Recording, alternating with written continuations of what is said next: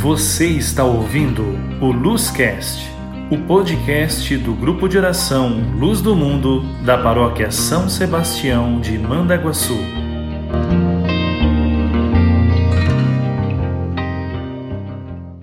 Olá, meu irmão, minha irmã, tudo bem com você? A paz de Jesus. Eu sou Danilo, participo do grupo de oração Luz do Mundo e seja muito bem-vindo, muito bem-vinda ao Luz na Web. Você que me vê em vídeo ou você que me acompanha através do nosso podcast do Luzcast, é uma alegria ter você aqui com a gente neste momento de partilha.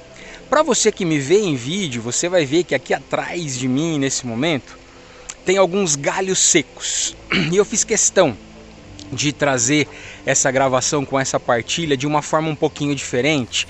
O Espírito Santo soprou isso no meu coração no momento que eu refletia um pouquinho sobre o que gravar nesse momento de partilha com você. Esses galhos secos aqui, eu vou dar uma voltinha aqui para vocês verem, ó, eu estou no sítio. Olha que lugar gostoso. Mas dá uma olhadinha aqui, ó, galhos secos, muito galho seco ali atrás, algumas árvores assim, meio modestas, mas aparecem.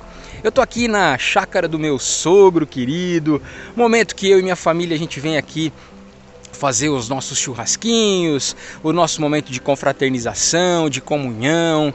Mas aí você vai me perguntar o porquê o Danilo tá gravando isso ali com esses galhos secos atrás. Pois é, há mais ou menos 60 dias atrás você não via nada seco nesse lugar aqui.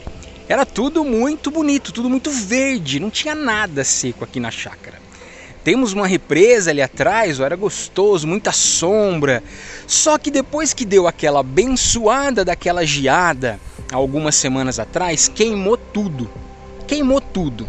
90% das árvores aqui queimaram.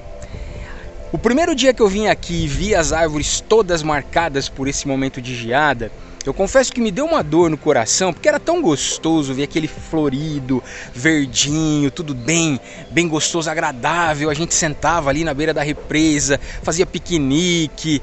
Ainda dá para fazer, é claro, mas com calor agora é mais desagradável, né? Tá tudo seco. E aí?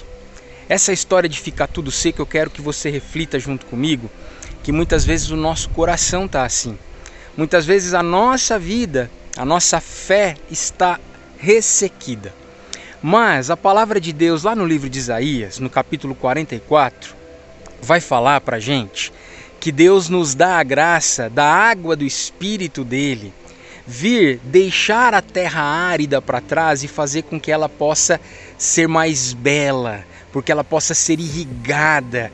E além disso, Deus fala nessa palavra que isso vai permanecer pela posteridade, ou seja, não apenas na sua vida, mas também vai permanecer na vida das próximas gerações. E aí, a hora que eu estava vindo para cá para fazer essa gravação aqui com vocês, que Deus tinha me inspirado, eu me deparei com algo muito bacana, muito legal que eu quero mostrar, que algumas poucas semanas não tinha por conta da secura. Tá vendo que tem um corguinho passando aqui? É uma mina que tem lá em cima e essa mina vai seguindo e desce num rio que desemboca aqui embaixo, um riozinho que passa aqui na beirada da chácara. E aí isso me fez refletir que mesmo com toda a secura, essa água se esforça para conseguir chegar no lugar que ela precisa chegar. Essa água, meu irmão, é o Espírito Santo de Deus. Essa terra seca é o meu coração, é o seu coração. Quando a água passa pela terra seca, pode ver ela passando ali atrás, a terra se umidifica, o ar fica mais agradável. Você mesmo aí na sua casa, em noites de muito calor ou de tempo muito seco, você deve colocar toalhas molhadas, bacias com água para melhorar a sua, a sua respiração, ou até mesmo os umidificadores de ar, porque a água é vida ela traz vida para gente. Então, se a terra seca do seu coração precisa de vida, clame o poder do Espírito Santo, que vai fazer com que essa terra seca, árida, que habita em nós muitas vezes, ela se reviva, ela se revigore. Olha lá, ó, singelamente a grama vai começando a crescer, porque a água passa perto dela. Então, meu irmão, minha irmã, eu peço que a mesma paz que esse lugar de rural me traz, mesmo com toda essa sequidão aqui, mas essa mesma paz, essa mesma alegria que Deus me proporciona sentir quando eu estou aqui junto com a minha família, que Ele possa fazer com que essa água do Espírito Santo também inunde o seu coração de alegria. Você vai ver que a imagem agora vai ficar meio ruim porque o sol está bem atrás de mim, mas ó, isso é um pedacinho do céu.